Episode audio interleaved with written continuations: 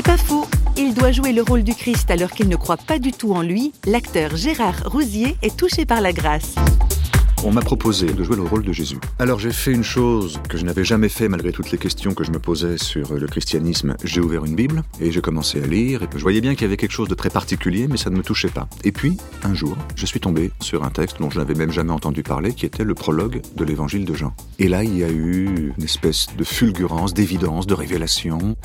D'abord, je comprenais cette page immédiatement, c'était évident, ça résonnait très fort. J'avais l'impression que j'avais là la réponse à ce que je cherchais depuis des années et des années. Quand j'ai lu euh, Tout fut par lui et rien de ce qui fut ne fut sans lui, pour moi, ce monde tellement chaotique, incompréhensible, qui partait dans tous les sens, et puis tout cet univers, tout d'un coup, il y avait là un écho à une espèce d'intuition profonde, comme si cette intuition était réveillée par le texte.